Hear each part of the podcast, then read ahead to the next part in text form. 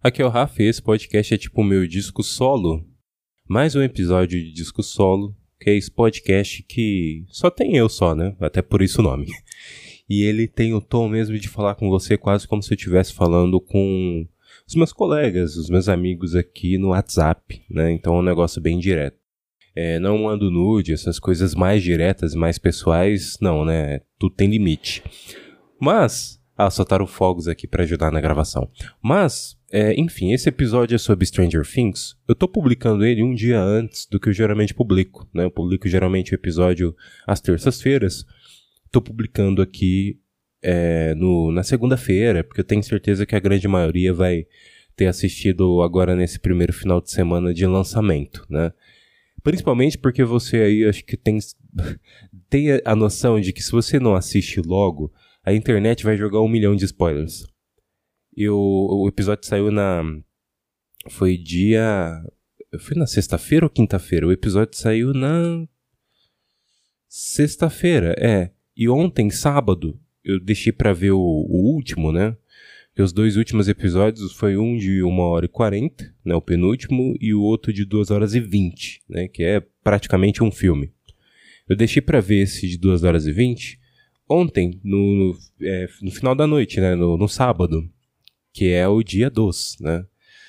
É, e aí, uma galera já tava postando no Twitter, já tava postando em rede social, e aí você toma spoiler, né? Tipo, por exemplo, você aí que tá ouvindo sabe que eu vou dar spoiler, tá? É, eu é, já sabia que Master of Puppets era a música que o Ed ia tocar na guitarra, que era uma cena que aparecia no trailer. Inclusive uma, é, uma música que foi especulada, né? A galera especulou que música que ele ia tocar e tal. E no fim foi Master of Puppets, tipo, legal, né? Um clássico. E eu achei engraçado que teve uma galera que falou assim: nossa, agora Master of Puppets vai entrar em modinha, né? Eu fiquei pensando assim, cara, Metallica é uma das bandas de rock mais modinha que existe, sabe? É ela e Guns N' Roses e ACDC. Você quer falar o quê? E outra, a gente tem que lembrar também que o rock, é claro, é um gênero que a galera ouve pouco, né? É tipo, principalmente hoje em dia, né? É menos popular.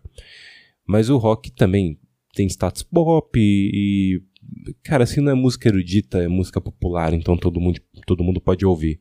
A galera conheceu Kate Bush por causa dessa temporada. É, é muito bom, porque a Kate Bush tá é, ganhando muitos royalties, né? Tá ganhando aí com os episódios e com os trailers e com tudo. Tipo, a, a galera é, tá fazendo um monte de vídeo pra TikTok, essas paradas com a música, porque é, gostou da música e eu acho super válido. É, por mais que tenha feito muito sucesso lá atrás, é, hoje em dia é um negócio mais cult, se estoura de novo, eu acho que mantém vivo ainda o gênero ou a época, tipo anos 80, eu acho legal isso. E é isso que Stranger Things faz, né? É, quando a primeira temporada estreou, é, a gente viu ali muitas referências a coisas que a gente, do, do meio da cultura pop, né, e a galera que curte filmes, né, é, já tinha visto antes em clássicos, né, e eu lembro da galera comentar, tipo, ó, oh, pô, legal, Stranger Things muito bom, mas vá assistir o conteúdo original, vá atrás de ET, vá atrás de A Hora do Pesadelo, vá atrás do, dos clássicos mesmo que influenciaram Stranger Things. E era um comentário justo, né? Porque é, ali a série estava não se apropriando, né? Mas estava homenageando muitas coisas que às vezes a pessoa que está assistindo ali não conhece, mas assiste, acha sensacional. E, mas ainda assim é bom ir na fonte original, porque a fonte original, cara, não tem nada igual. Né? É, quando você assiste algo que é, marcou, ou você ouve um disco que marcou, e aí você entende que a música contemporânea ou o cinema contemporâneo são influenciados por porque feito, foi feito antes, acaba você entendendo, né? Tipo, cara, isso daqui, o conteúdo original, ele tem um impacto muito bom. Tem um impacto, assim, além do que eu vi aqui, o que referenciou, né? Além de Stranger Things. Mas Stranger Things, ele não para só pela referência, né? É, ele tem o, é, um valor assim para nossa época, né? É um produto dos anos 80 que tem um marco agora na década de 2010 e 2020. Se eu estou falando aqui, né, e se é tão popular quanto está sendo, né? Isso no, a âmbito geral, tanto entre os críticos quanto ao público em geral, né, o consumidor. É porque a série tem sim seu valor, ela não só se ancora no que foi feito nos anos 80. Ela sabe ambientar muito bem tudo aquilo e as referências vão aparecendo de maneira natural, né? E ao seu modo, né? E até a última temporada aqui a gente tem muito isso, né? O Vecna, que é o agora o vilão personificado, né? Finalmente a gente tem um vilão que é uma figura mesmo, um humanoide. Eu, eu gosto disso, acho legal, né? E também gostei da origem dele. É, ele é totalmente Pennywise, né? Lá do, do It. Ele é totalmente o Fred Krueger do Hora do Pesadelo. Ele tem elementos de cada um, né? E a origem dele lembra um pouco o Iluminado do Stephen King, né? Que não é propriamente o livro dos anos 80, mas tem um filme, né, de 1980 do Kubrick.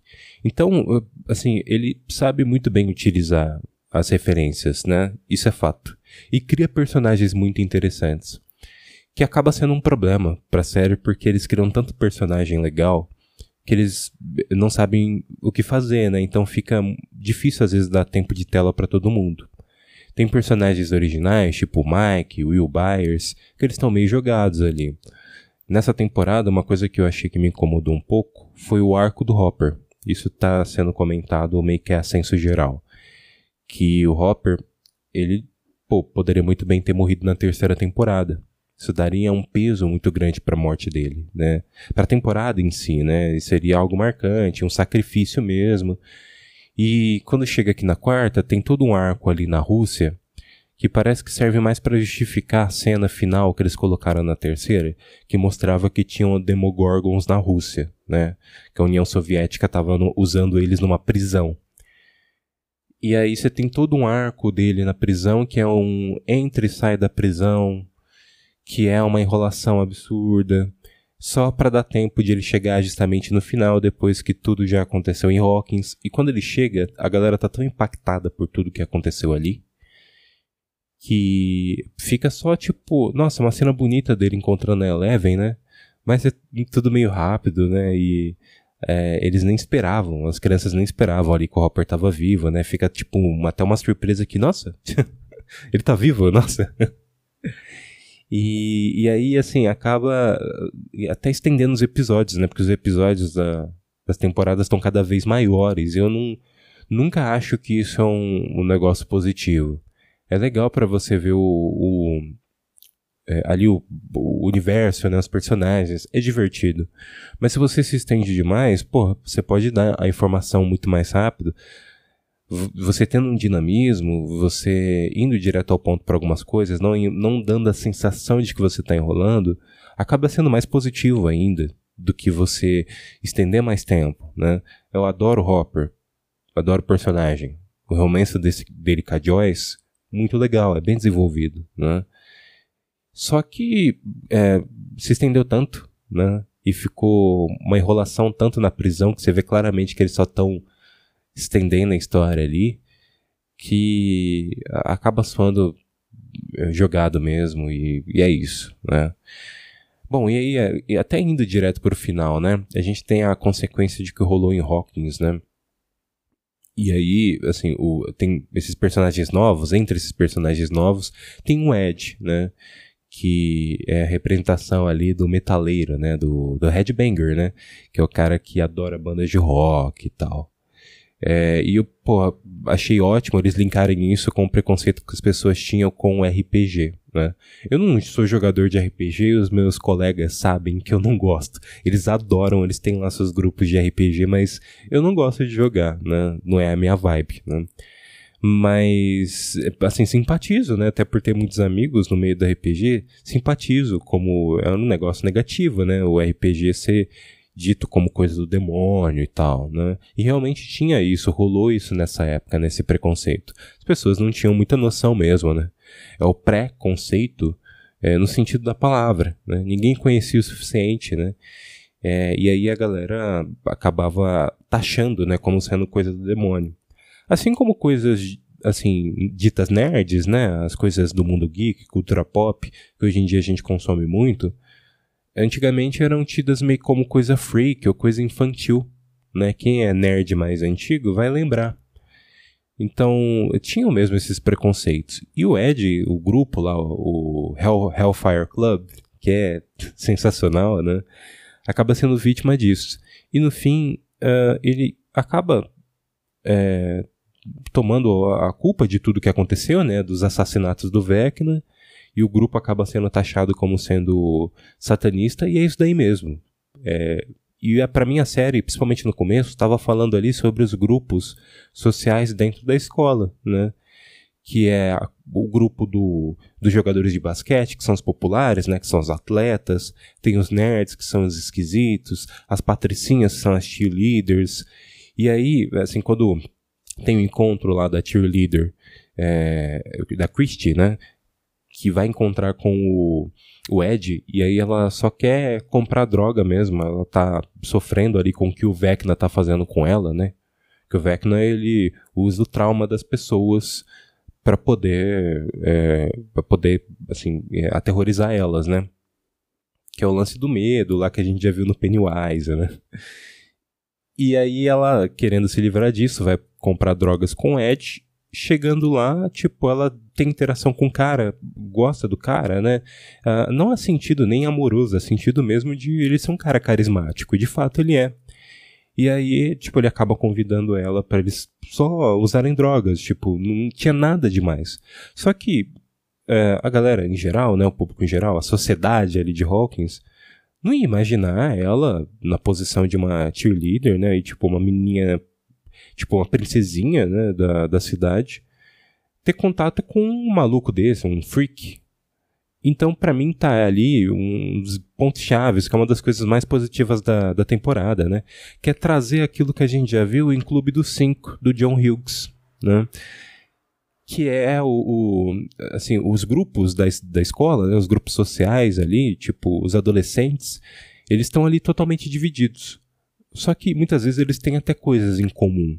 Né? No Clube dos Cinco, quem já viu o filme, são cinco jovens que eles ficam no. É, tem que ficar na, na escola durante o sábado, é, como punição, né? Porque cada um fez uma, uma coisa zoada na escola, né? Tipo, sei lá, o, acho que o.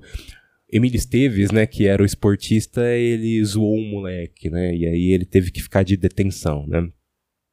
E aí esses cinco, eles são de grupos sociais totalmente diferentes, né? Você tem o Emílio Esteves, que é o esportista, você tem a Molly Wingwald, que é a, a patricinha, é, aí você tem o, o cara que é tipo vagabundo, né? O, o moleque esculachado da escola, que não estuda, não faz nada, que é o repetente. Você tem o, o nerdzão, que é o Anthony Michael Hall, e tem a estranha, que é outra que eu não lembro o nome, né? Você viu que eu falei do, do cara que era o esquisito, porque eu não lembro o nome do ator. e da, tipo, a outra esquisita, né? Que, tipo, a, a góticazinha também não lembrava. E o, o, filme, no fim, ele mostra que todos ali têm coisas em comum, né? E tem uma cena muito bonita deles conversando, eles falando sobre o, as dores deles, né? E, tipo, as coisas que só eles sentem e que é de comum ali da idade né? dos adolescentes, né? Aquela pressão social ali, né? Muitas vezes dos pais e do, dos grupos sociais da escola. E, e aí eles não conseguem expressar para ninguém, né? E eles se expressam ali e eles é, tem até um negócio meio negativo, né? Que é a realidade, né? No fim, eles aceitam que eles não vão. Na segunda-feira, quando eles voltarem à aula, eles não vão ali conversar, né? Porque os grupos ali vão estranhar, né? Tipo, pô, o, é, o esportista conversando com a estranha, tipo, tá afim da estranha, que história é essa? E, e aí, assim, isso é trazido para Stranger Things, né? O, o Lucas, que eu adorei o arco dele, é, assim, gostei muito de como trataram o Lucas nessa temporada, né? De ele tá num grupo social ali dos esportistas, né, para poder tentar fugir daquela ideia de freak que ele tem no, no Hellfire Club, né? Que são os verdadeiros amigos dele, mas ele tá ali tentando se encaixar na sociedade ali, né? E no fim ele acaba vendo que não, né? Que ele tem que estar tá próximo dos amigos dele, né? que é um dos temas que é, desde a primeira temporada a gente vê, né? Aquela força da amizade. Linda, né? Que é clichê, mas, pô, é sensacional. E tá ali, né? E aí, assim, é, o, o Ed, né? Ele sendo freak, tendo contato com a Chris e tal, fica toda uma coisa assim que eu pensei, cara, vai. A, a série acertou muito nisso, né? Em trazer essa ideia dos ciclos sociais e do preconceito que as pessoas sentem, né? O preconceito no sentido geral da palavra mesmo, preconceito. Mas quando chega nos últimos episódios, o Ed acaba levando a culpa de tudo e o Hellfire Club ele é mesmo satanista e fica por isso mesmo, né? Eu sei, era difícil você lidar com isso, né? A, a, série, não, até caminhando pro final, ela tava tão focada ali na parte do Vecna e na, em enfrentar ele que dava para ver que eles não iam se aprofundar muito nesse lance do é, de como a, a, cidade, a população ali estava vendo o Hellfire e não ia dar tempo de resolver isso e limpar a imagem do Ed pelas coisas que aconteceram, né? Pelo menos a impressão que, que dava era essa. Mas fica um negócio negativo, né? Porque seria legal, né? Se eles pelo menos dessem uma resolução para isso, né? Ou, sei lá, eu tô, real, eu tô divagando aqui. Você que é novo, saiba que hum, eu gravo isso aqui numa tacada só, não tem edição, né? Então, se eu falar alguma coisa para ser cancelado, vai estar tá aqui. e se eu, tipo, devagar, vai estar tá aqui também, né? Porque a gente, às vezes, não tem 100% de certeza. Você, inclusive, pode estar tá pensando em outros pontos da série que eu não pensei, né? Então, se você quiser, inclusive, é, deixar claro o seu ponto, pode até mandar no arroba Rafa Oliveira com três Os, tanto no Twitter quanto no Instagram. Mas a impressão que eu tenho é que ficou isso, né? Tipo, eles trouxeram esse assunto que foi muito válido, adorei, foi um dos pontos positivos da temporada, mas na conclusão acho que se perdeu um pouco, né? Uh, e aí também a morte do Ed para mim traz outro ponto que eu acho negativo na série, que veio desde a da segunda temporada, né? Que eles introduzem personagens muito legais, a série tem o dom de criar personagens interessantes. O Ed é uma prova disso, é a quarta temporada e apareceu um personagem que, pô, é, é a cara dos anos 80, né? O Headbanger, a, a galera ali que, tipo, escuta Metallica e o. É, a, todas as bandas ali, tipo, que fizeram sucesso naquele período, né? E, e aí eles matam esse personagem novo. E tem impacto porque você gostou do personagem. Faz sentido, né? Você se afeiçoou a ele. Eles conseguem se afeiçoar você ao personagem. É, e aí isso é, é, positivo na hora da morte, né? Porque você sente a morte dele. Mas parece meio covarde até você colocar o personagem na temporada já para matar ele, né? No fim você mata só personagens novos. E os mais antigos tem meio que uma cadeira cativa ali, então não vai rolar nada com eles. A Max, eu achei de verdade que ela ia morrer. Eu não sei se ela vai sofrer grandes consequências, né? Às vezes ela ficou cega, a gente não sabe como ela tá, ela tá no hospital, né? Foi grave o caso dela. E eu acho que as cenas finais também, tipo, deles enfrentando Ivecna e tal, tipo, acaba sendo. É, acaba sendo impactante, né? Mas eu achei que seria impactante muito. A morte dela seria assim, a grande tragédia da, da temporada. Que para mim a, a série estava caminhando para isso, uma grande tragédia. E não teve isso. Não teve a grande tragédia da temporada. Teve a morte do, do Ed, mas é um personagem novo. Então dá a impressão que ele foi criado só para isso, né? É triste, eu queria ver mais do Ed, mas. É, e aí sim, tem um impacto a morte dele. Mas imagine a, a Max, se ela morresse, né? Que ia rolar Tipo, ia ser tenso, né? Eu tava ficando muito tenso naquela cena. E aí, assim, gosto da personagem, adoro ela, né? Mas ficou um lance assim de, pô, vocês continuam na mesma, né? Tá na mesma linha. E uma coisa que tá na mesma linha também é chegar no final, é que estão fazendo barulho aqui na rua, cara. Tipo, resolveram. Eu não entendo, todo dia tem um vizinho aqui que ele resolve lixar alguma coisa, ele te furar, usar furadeira, sei lá. É todo dia, não tem exceção. Tipo, pode ser sábado, domingo, feriado, não importa. Ele vai fazer alguma obra, alguma coisa. Então é chato. Acho que talvez vocês não estejam nem ouvindo, né? Porque eu vou depois, pelo menos, tirar o ruído aí. É, para quem não sabe, eu sou editor de áudio e vídeo, né? Principalmente podcasts, então tem aí um, um ponto positivo. Apesar desse episódio aqui e todos os episódios de Disco Solo não fazer edição. Enfim, voltando no ponto que eu tava. Isso me lembra outra coisa que a série tem de chegar no final e dar a impressão que nada acontece feijoada, né? Tipo, não tem muitos impactos, não tem muitas mortes. Agora a gente teve isso com o lance do Upside Down estar no mundo real. Isso pode trazer uma, é, uma consequência, né? Upside Down no mundo real, até rima, né? Então, a, agora a gente tem isso, mas por essa, assim, essa coisa de matar os personagens que são novos, enfim, acaba sendo ainda assim parece que, ó, a temporada aqui concluiu sua história, é divertida e tal, mas não, não tem lá, tipo, um perigo tão grande, né?